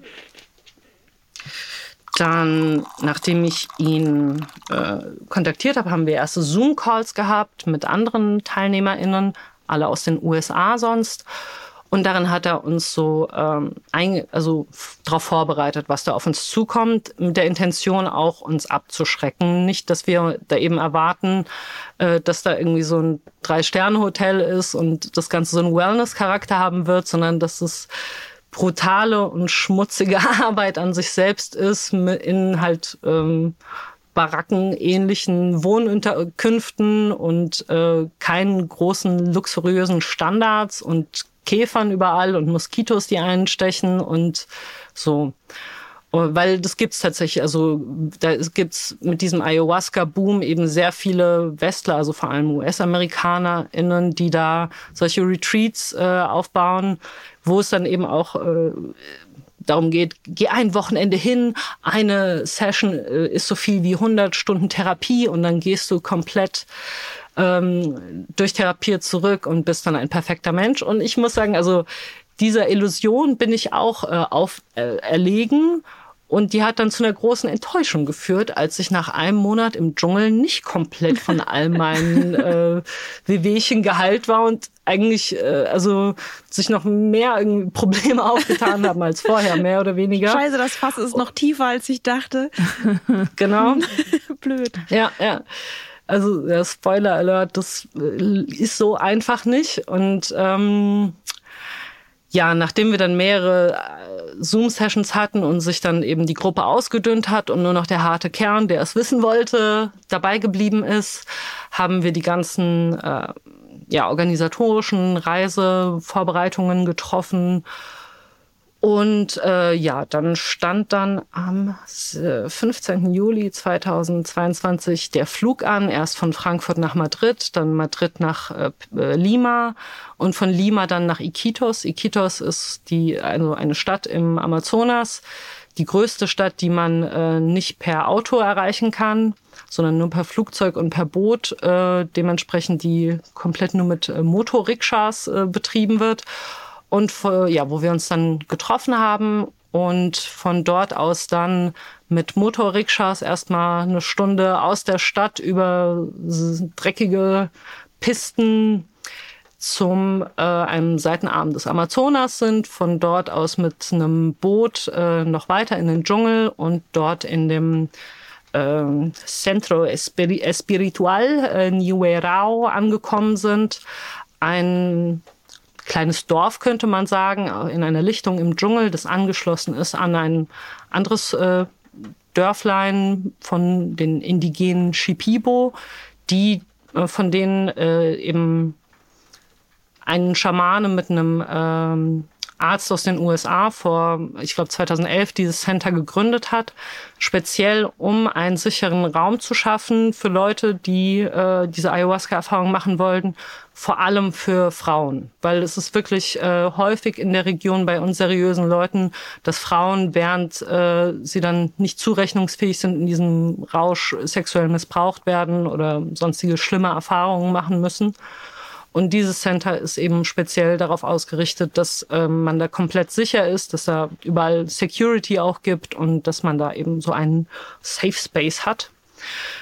Und dann wurden wir erstmal, ähm, nachdem wir uns in unsere Hütten eingefunden haben, sehr intensiv noch eingeführt, ähm, wie diese Zeremonien, die dann viermal die Woche äh, stattfinden würden, ablaufen werden, mit was für einem Mindset wieder ankommen sollen, mit was für einer Haltung. Also es wurde uns eben gesagt, dass Ayahuasca eine mütterliche Präsenz ist und man ja ihr mit Demut begegnen soll, man in Dialog mit ihr auch treten soll und ihr Fragen stellen soll. Dass dann es wichtig ist, mit so einem mit einem also mit nicht zu vielen Gedanken anzukommen und dass äh, der Start der Wirkung erstmal wie so ein Raumschiff ist, was startet und dann sehr, sehr turbulent hochgeht und äh, oft das dann auch mit Kotzen verbunden ist und äh, es sich dann aber einpegelt und wenn es so die richtige Amplitude erreicht hat, dann in so Wellenformen äh, vonstatten geht. Der Rausch äh, hält so, also die Zeremonien waren vier Stunden lang, so ungefähr war auch dann der Rausch mit der Initialdosis. Und ähm, ja, eine Zeremonie lief dann so ab, dass man sich um halb acht Uhr abends in der sogenannten Maloka versammelt hat, also einem runden hm, Tempel sozusagen, der kreisum mit circa also 30 bis 40 Matten ausgelegt war. Also es war dann schon zappeduster, weil es am Äquator ist, wird ja immer um 6 Uhr dunkel. Also absolute Finsternis, ganz viele Dschungelgeräusche aller bizarrer Art, Zirpen, Grillen, ganz viel äh, Rauschen um einen herum. Und dann findet man sich ein, ist sehr, sehr aufgeregt, aber versucht sich locker zu machen. Alle sind in weiß gekleidet, Einmal, weil man glaubt, äh, dass das eine reinigende Wirkung hat. Andererseits, um, damit man sich in der Dunkelheit besser erkennt. Und wenn dann die Schamanen eintreten, wird dann ähm, reihum, gehen die Leute schweigend äh, hin, trinken Ayahuasca aus so einem kleinen Schnapsglas, äh, setzen sich wieder und dann wird äh, nach der Hälfte de, der Leute das Licht dämmerig gemacht äh, die letzten trinken. Am Ende trinken die Schamanen jeweils. Und dann äh, wird dann in, ab dem Punkt ist nur noch eine Kerze äh, das einzige Licht und die wird dann ausgepustet und dann ist man erstmal eine Stunde in der Dunkelheit mit sich. Und in dieser Stunde beginnt dann, was auch immer beginnt. Und ähm, damit muss man dann erstmal klarkommen.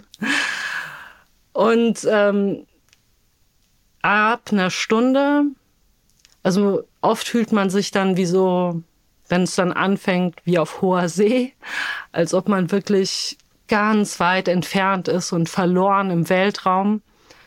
Und nach einer Stunde beginnt dann der erste Schamane, wenn es auch bei ihm eben beginnt, zu singen. Und das ist dann tatsächlich das Kernstück dieser Shipibo-Zeremonien, dass die Heilung weniger mit dem Ayahuasca-Trinken äh, zusammenhängt, sondern vielmehr mit den äh, sogenannten Ikaros. Das sind die Lieder, die die Schamanen singen und die sie eben durch Jahrhunderte mh, lange oder manche sagen Jahrtausende lange Tradition weitergegeben haben, entfaltet haben und was deren Technologie ist, die sie weiterentwickelt haben, um deine inneren Traumata zu behandeln und also Magic zu machen, die jenseits meiner Vorstellungskraft ist. Ich kann da auch nicht mehr weiter viel drüber sprechen, aber allein, wenn man das hört, merkt man, da steckt so viel, ja, feine Technologie dahinter, die was macht. Auf jeden Fall. Und ähm, die folgenden Zeremonien gehen dann so vonstatten, dass äh, die Mitarbeitenden des Center, die auch dafür da sind, dass wenn es dir schlecht geht, also du sagst dann Help, dann kommen sie zu dir, halten deine Hand, atmen mit dir, sagen dir beruhigende Dinge. Und ähm, jede Person wird dann einmal während der Zeremonie zu einem der drei Schamanen geführt und du sitzt dann vor dieser Person mitten in der Nacht. Also je nach Vollmond siehst du entweder gar nichts oder eben nur so Schemen und dann ähm, dies die liest äh, die mitarbeitende Person dem Schamanen die Liste deiner Intentionen vor, also was du an dir selbst bearbeiten möchtest. Und er äh, improvisiert dann ein Icaro speziell für dich und singt den dir so ins Gesicht. Und du wirst dann so bearbeitet davon. Und äh, das Paradigma dieser ganzen Zeremonien ist das Paradigma der Reinigung. Das hört man auch, also obwohl die also Ikaros in der Shipibo-Sprache sind, äh, spürt man die Anmutung. Also so ein Bestandteil war immer und es vibriert und äh, so und als ob jemand so ganz gewissenhaft Dinge in dir reinschrubben würde.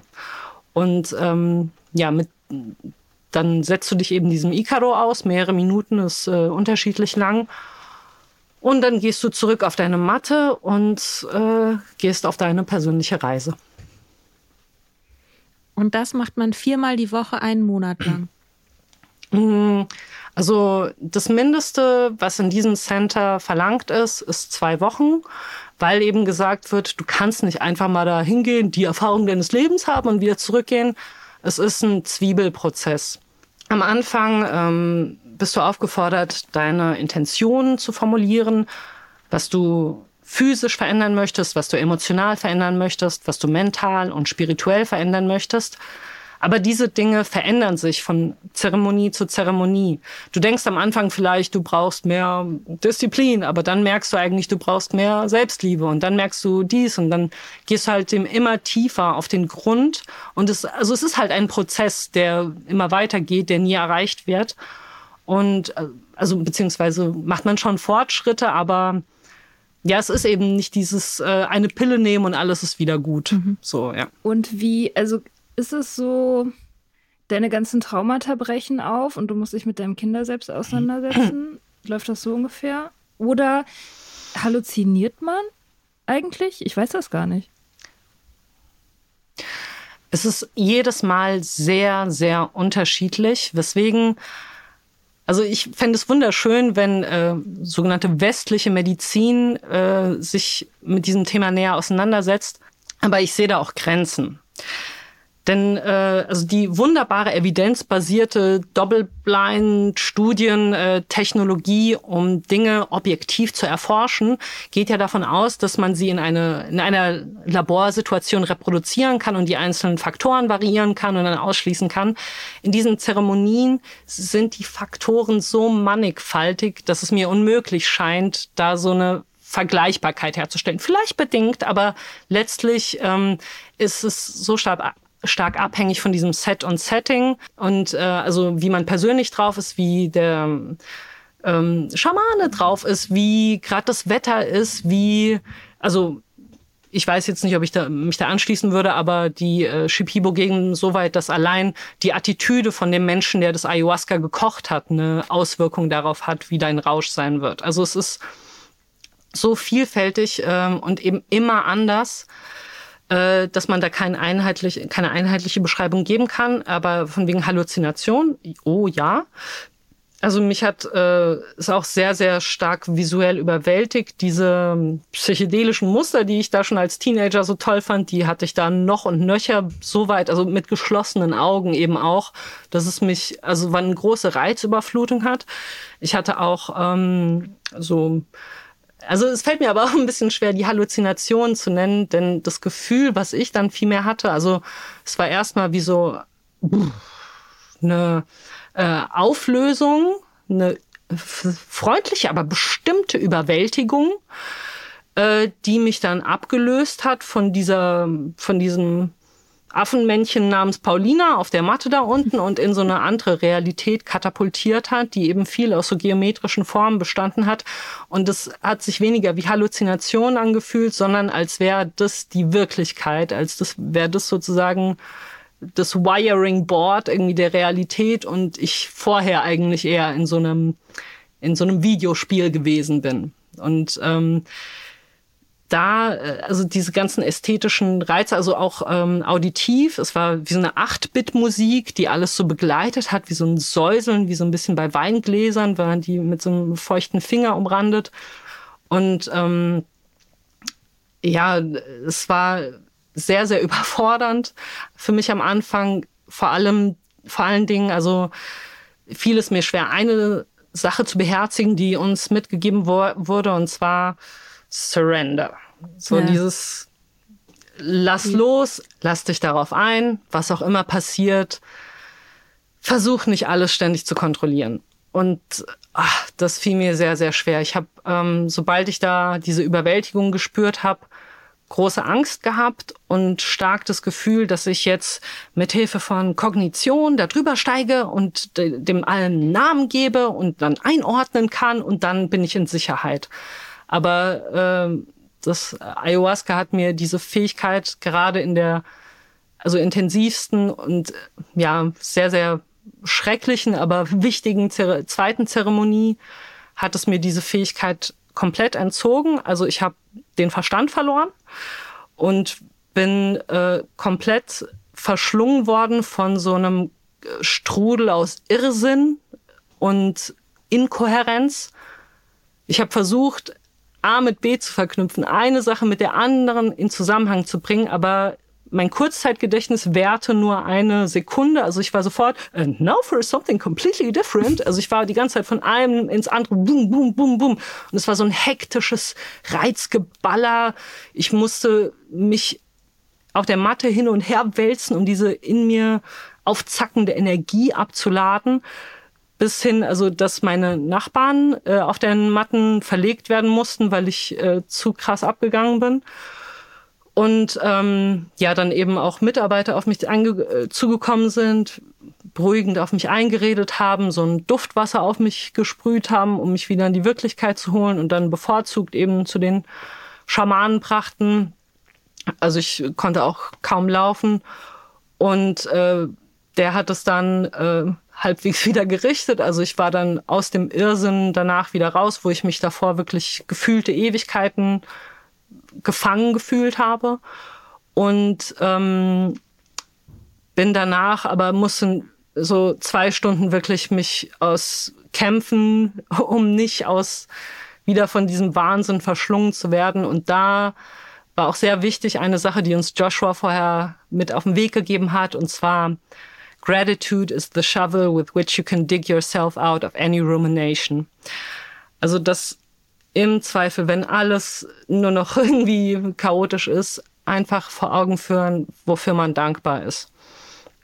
Und ähm, das, ich habe dann angefangen, Leute aufzuzählen, die ich liebe und mir die vor Augen geführt und dann immer weitergemacht. Und ähm, damit habe ich sozusagen wie so die Nacht überlebt, einfach immer weitermachen. Und dann natürlich bin ich auf äh, die Grenze von den Leuten gekommen, die ich ohne weiteres liebe, sondern eben auch mit welchen ich Probleme habe. Und dann habe ich auch wieder gemerkt, ich bin dankbar auch für dich, du mit all deinen Fehlern und ich mit all meinen Fehlern und habe ähm, damit so die Nacht irgendwie verbracht. Und ähm, ja, darauf folgten viele andere Zeremonien noch. Eine, in der sehr schmerzhaft meine sexuellen Traumata mir bewusst wurden. Also ist vielleicht auch noch eine bemerkenswerte Sache, dass ich seit acht Jahren im Zöli bin, wie ihr es nennt. Also ich habe seit äh, acht Jahren keine romantische Beziehungen gehabt. Und da ist mir auch so bewusst geworden, also ich bin in die äh, Zeremonie mit der Frage gegangen, was muss ich tun, um ein glücklicheres Leben zu führen? Und habe dann ziemlich äh, klar die Antwort bekommen, ja, dass ich frei werden muss von diesen ganzen, ähm, ja, also, dass ich mich äh, to unhook myself irgendwie von diesen ganzen traumatischen Erlebnissen, die mir Männer zugefügt haben und wo ich auch selbst dran beteiligt war, also wo ich auch selbst nicht in Einklang mit meinen Bedürfnissen gehandelt habe und mich selbst verletzt habe. Und ähm, ja, also maßgeblich war dann eine Zeremonie gegen Ende, wo ich mal wieder irgendwie outer space in dieser anderen Dimension war mit den äh, geometrischen Mustern, die aus mir herausstoben. Also aus mir muss man sagen, es war mein fleischlicher Körper war nicht da, aber es war schon eine, ein Zentrum, aus dem ich irgendwie gestoben bin. Aber also nicht ich mit meinem Namen, sondern irgendwie ich als subjektive Präsenz. Und aus diesem Zentrum heraus sind eben diese geometrischen Muster in alle Richtungen verlaufen und die waren so sichtlich gestört. Da war so eine Dissonanz, die die so verkräuselt hat. Und da wurde mir klar, dass, äh, also da brauchte ich erstmal eine Weile, um zu verstehen, das verändert sich, wenn ich meinen Atem verändere. Und je ängstlicher und gestresster ich bin, desto mehr zittert das alles und je entspannter und in mir ruhend ich bin, desto gleichmäßiger werden die Muster. Und es war ein bisschen wie beim Windows Media Player oder diesem Winamp, wo man diese ähm, äh, Musikvisualisierung machen mhm. kann. Ja? Und diese, das einfach so meine Gefühle in Muster übersetzt worden. Und als ich das geschnallt habe, das war wirklich äh, also nachhaltige Hilfe für mich auch jetzt, um zu erkennen, ähm, wann ich gestresst bin, wann ich so äh, angespannt bin und was ich dementsprechend dann tun kann, um die Muster wieder in Ordnung zu bringen.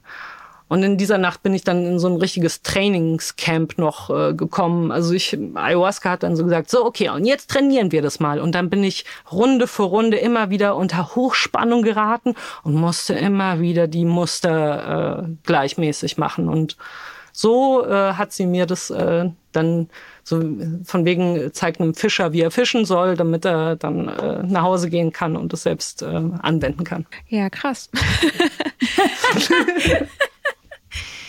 ähm, ich finde das, ich, also du hast es ja ganz, ganz zu Beginn schon mal gesagt, dass irgendwie, dass man sagt oder dass es diesen, diese Weisheit gibt, dass ähm, psychedelische Drogen oder so Substanzen sehr gnädig sind zu Newcomern und aber sehr äh, hart zu, zu, weiß ich, Erwachsenen oder Leuten, die das vielleicht schon mal erlebt haben oder so. Und ich hatte immer, bei mir war das immer so, ich bin sehr da ich ja diese guten, sehr, sehr bereichernden Pilztrips hatte als Teenager, also so mit 15, 16, 17, ähm, war ich immer neugierig darauf und hat, hatte eigentlich immer Interesse daran, das nochmal zu machen. Aber je älter ich wurde, desto weniger ähm, in der Lage dazu habe ich mich gefühlt. Weil genau dieses Ding, was du beschrieben hast, es gibt, finde ich, bei dieser Art von Droge immer diesen Moment, wo sie anfängt zu wirken und du musst dich also surrender, ne? Also du musst halt dich darauf einlassen.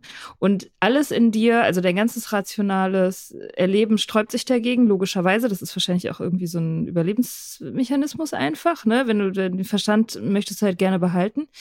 Ähm, und ich wusste damals schon, als ich Teenager war, also ich habe diesen Moment gespürt damals schon, den gab's. Nur ich war halt so in der Lage, den zu passen, weil ich einfach, so erkläre ich mir das heute, weil ich halt einfach, weil halt so, so nah am Kind dran ist man halt so in der Hinsicht noch sehr flexibel. Und man hat auch nicht so viel Angst irgendwie. Und weil man, man ist halt noch nicht so sehr darauf, äh, darauf kontrolliert, also man so darauf spezialisiert, die Kontrolle behalten zu wollen, sozusagen, was man als Erwachsener halt ganz massiv ist. Und deswegen, das wäre so die einzige Sache, die mich davon abhalten würde, glaube ich, sowas oder in dieser Art zu tun, ähm, dass ich, dass ich davor total Angst habe, dass ich das nicht hinbekomme, diese, diese Kontrolle abzugeben. Deswegen finde ich es mega interessant, dass es scheinbar auch irgendwie so eine Art Regel ist. Mir kommt dieser schöne, äh, das schöne Zitat von Doris Story in den Sinn. Mit langen Hälsen recken wir uns eifersüchtig nach jenen, deren Müllhalde der Schmerzen noch klein ist oder die einen geheimnisvollen Deal mit der Müllabfuhr haben. Also es sammelt sich mit dem Alter halt echt immer mehr Shit, mit dem du dealen musst. Aber also andererseits versetzen Psychedelika einen auch äh, irgendwie in so einen kindlichen Zustand. Also das ist auch nochmal so eine Sache. Aber ja, und äh, es ist, glaube ich, schon einfach äh, viel komplexer und angstbehafteter, je älter man wird. Aber gleichwohl, glaube ich, haben wir es nötiger als Kinder, uns damit auseinanderzusetzen. Und in dem Zuge ist es ja besonders interessant, dass ähm, gerade Psilocybin aktuell ja ähm, erforscht wird äh, bei Menschen mit tödlichen Krankheiten, um ihnen die Angst vor der Sterblichkeit zu nehmen. Mit äh, großem mhm. Erfolg scheinbar gerade, ja. Ähm, wie geht man dann nach Hause? Gute Frage.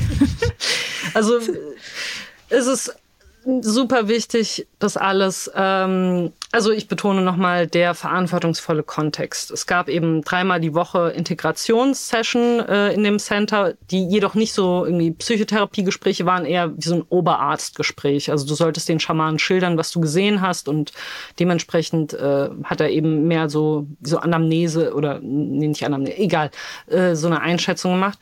Aber ähm, ja, es war für mich echt wichtig, dass ich mit dieser Gruppe um Joshua herum äh, hingegangen bin, weil wir untereinander konnten uns halt voll äh, den Support geben. Also die meisten waren nur zwei Wochen da, nur eine andere und ich waren einen Monat da. Aber auch in dem Center waren Leute, mit denen man sehr gute Gespräche führen konnte. Und ähm, Tagebuch schreiben war sehr, sehr wichtig. Und ähm, wir wurden auch vorher darauf vorbereitet. Also uns wurde auch eben gesagt, ja, toll, wenn du Leute finden wirst, mit denen du zu Hause drüber sprechen kannst, aber die meisten werden nicht verstehen, was hier geschehen sind, ist und werden dich verrückt finden. Und ähm, ja, damit äh, musst du klarkommen. Und vor allen Dingen, was mir auch ganz doll geholfen hat, war von einem gesagt zu bekommen, also weil ich war wirklich, äh, ich hatte große Tiefs auch in diesem Monat. Was soll das alles? Ich, ich habe dann auch von anderen Zeremonien mitbekommen, die dann Gott getroffen haben und dann im Himmel als Blume zu wunderschöner Musik hin und her geschaukelt Über den sind. Regenbogen und, gehüpft und die Glücksbärchen ja, waren auch da. genau, wirklich. Und ich musste die ganze Zeit durch so einen finsteren Shit durchwarten und hatte, also ich hatte ich hatte ein paar wirklich zauberhafte Momente, aber das meiste war wirklich sehr, sehr herausfordernd und schmerzvoll, ja. Und ähm, dann war ich auch einfach total verwirrt, was das alles soll, was es mit dieser anderen Dimension auf sich hat und was das über die Wirklichkeit aussagt. Und äh, dann ähm, ja, war, war, war ja eben auch diese große Enttäuschung von wegen, warum bin ich jetzt nicht äh, jeden Tag irgendwie geheilter? Warum muss ich einfach immer mehr fressen? Ich habe so übertrieben viel gegessen dort als Kompensation für diese ganze Verwirrtheit. Und auch mein erster Tag in Iquitos, ey, ich habe oh Gott, ich will niemandem erzählen, was für Massen ich da an Essen in mich reingestopft habe, um irgendwie mich abzulenken. Ähm, aber ähm, mir wurde eben der Tipp gegeben, bei psychedelischen Erfahrungen ist es so, du wirst da erstmal so auseinandergezupft und dann hast du da diese Brocken vor dir liegen und die kannst nichts damit anfangen und die sind so unzusammenhängend und dann äh, musst du aber Geduld haben und einfach die Brocken nehmen, in einen Topf packen, Deckel drauf auf niedriger Temperatur und einfach ein paar Monate köcheln lassen. Und dann eines Tages machst du den Deckel ab und siehst, es ist ein ganz feines Süppchen geworden. Und ich muss sagen, das hat sich bewährt. Ich habe eine sehr finstere Zeit auch danach gehabt und ähm, komme da jetzt gerade raus und merke, mein Leben ist wesentlich besser als vor einem Jahr. Also bei weitem nicht bin ich irgendwie äh, in jeder Hinsicht geheilt oder sowas, aber ich ähm, habe vor allem so eine extreme Versöhnung mit meiner Menschlichkeit mitgenommen und ähm, so ähm, ich habe mehr Spaß. ich habe ähm, ich bin viel viel lockerer geworden und ähm, ja so dieses äh, ist es so ein bisschen traurig auch, dass man nicht mit so einer bahnbrechenden Erkenntnis wie Zarathustra vom Berg runterkommt, sondern so, uh, I went into the jungle and all I got was some calendar sayings. Also es ist wirklich so banal am laufenden Band. Und ja, es ist halt am Ende so Selbstliebe. Wer hätte das gedacht? Aber es ist so das Wichtigste. Aber die so am eigenen Leibe in Fleisch und Blut mit geometrischen Mustern visualisiert zu bekommen, das hat für mich auf jeden Fall ähm, nochmal was äh, gegeben. Und ich, ähm, eine andere Sache, die mir auch noch wichtig ist, die ich betonen möchte, also ich finde, so über diese ganzen Dinge zu reden, ja, also toll und hilfreich. Mir hilft es, das von anderen zu hören. Ähm, und ich finde auch philosophisch das interessant. Also Terence McKenna hat auch wunderschön gesagt, die Wirklichkeit mit Hilfe von Psychedelika zu erforschen ist Philosophy with gloves off. Also es ist mhm. richtig tief in den Shit reingehen und das wirklich zu spüren und nicht nur distanziert irgendwie äh, darüber zu lesen und zu schreiben. Ähm, ich finde, also wenn man jetzt auch das global mal denkt und äh, ich finde auch super interessant, dass dieser Boom oder diese Renaissance der Psychedelika in den letzten Jahren zunimmt, je mehr sich die Krisen unserer Gegenwart zuspitzen, allen voran die Klimakrise. Und ich ähm, also habe jetzt keine großen Sympathien für Extinction Rebellion, weil sie meiner Ansicht nach keinen Klassenstandpunkt haben. Aber es ist ja schon also eine Gruppierung, die den Ernst der Lage erkannt hat mit der äh, Klima, mit den Klimakatastrophen und da fand ich es auch interessant, dass eine der Begründerinnen gesagt hat, dass eine Initialzündung für sie ein Pilztrip gewesen ist, weil also so interpretiere ich, ähm, Psychedelika einem so deutlich wie sonst nichts vor Augen halten, dass der Mensch nicht abseits von Natur ist, sondern die Natur ist der Leib des Menschen, wie Marx gesagt hat. Und dass ähm, äh, die, das Klima so zu retten, dass wir als äh, Trockennasenaffen darauf überleben können, in unserem ureigensten Interesse liegt. Ja, deswegen finde ich diese Renaissance so interessant, weil äh, es, man könnte es so eine Art interpretieren, eine Art äh, Selbstverteidigung der Erde. Also so wird es zum Beispiel auch von Joshua interpretiert, dass eben Ayahuasca gerade auch die westlichen Länder ergreift, weil gerade diese Individuen am entfremdetsten und am meisten äh, traumatisiert oder na okay, nee, das ist vielleicht eine blöde Aussage. Also Leute in Drittweltländern sind sicherlich mehr traumatisiert von ähm, dem Raubbau an der Natur. Aber was ich sagen will, also das ist ähm, wichtig, diese Heilung und diese Reflexion. Aber das muss einhergehen mit materiellen Änderungen, mit ähm, ja, einer Änderung der Produktionsweise weg von Profitorientierung hin zur Bedürfnis- und Ressourcenorientierung. Und ich finde, ja, was eben ähm, so Selbstliebe und Liebe zu anderen ist schön. Ähm, also da mag ich auch dieses Zitat von äh, Michael Brooks, äh, auch so ein politischer Aktivist, der gesagt hat, be uh, kind to people, be ruthless to institutions mhm. oder to systems. Also ich finde, weil da liegt oft so die Gefahr so in, bei so gerade so spirituellen Leuten, dass die sich so in ihrem Selbstfindungskokon irgendwie einspinnen und äh, die Verbindung verlieren zu eben politischen äh, Umständen, die äh, umgewälzt werden müssen. Und mhm. ich finde, darauf sollte das hinauslaufen. Es ist wichtig, dass man selbst geheilt ist, um überhaupt äh, diesen politischen Kampf zu führen. Aber man sollte nicht dabei stehen bleiben. Ich finde, das sind eigentlich ziemlich gute Schlussworte. Ähm, außer du hast noch einen, einen Nachtrag, irgendwas, was du jetzt vergessen hast. Vielen Dank. Ich habe äh, schon ganz schön viel gelabert heute. Dafür warst du eingeladen.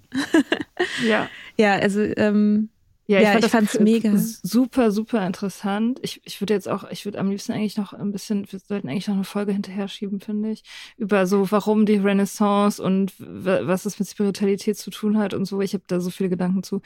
Ja, ähm, same. ja, ja, es ist total spannend. Ähm, ja, aber erstmal ähm, vielen Dank dass du das ja. alles erzählt hast. Vielen, vielen Dank. Das ist ja auch eine, ist ja auch eine sehr persönliche Erfahrung ähm, und dass du sie teilst und sie auch in einem Sober-Podcast teilst. Ich weiß nicht, ob vielleicht Hörer, Hörerinnen da andere Meinungen zu haben, was Psychedelika ähm, sind, ob das überhaupt in so einen Rahmen wie diesen hier gehört. Und ich finde ja schon und ähm, freue mich total, dass du da warst. Und ähm, vielleicht kommst du mal wieder. Ja. Sehr gerne. Ja. Vielen Dank, ihr beiden. Dann habt einen schönen Sonntag. Schönen Sonntag. Bye. Ciao.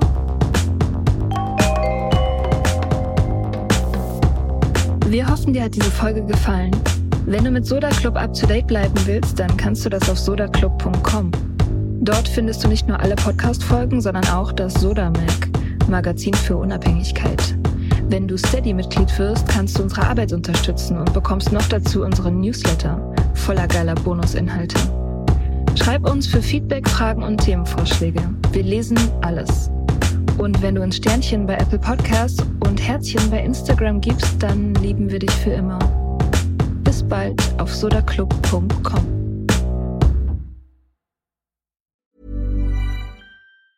Ever catch yourself eating the same flavorless dinner three days in a row? Dreaming of something better? Well, HelloFresh is your guilt-free dream come true, baby. It's me, Kiki Palmer. Let's wake up those taste buds with hot, juicy pecan crusted chicken or garlic butter shrimp scampi. Mm. Hello Fresh.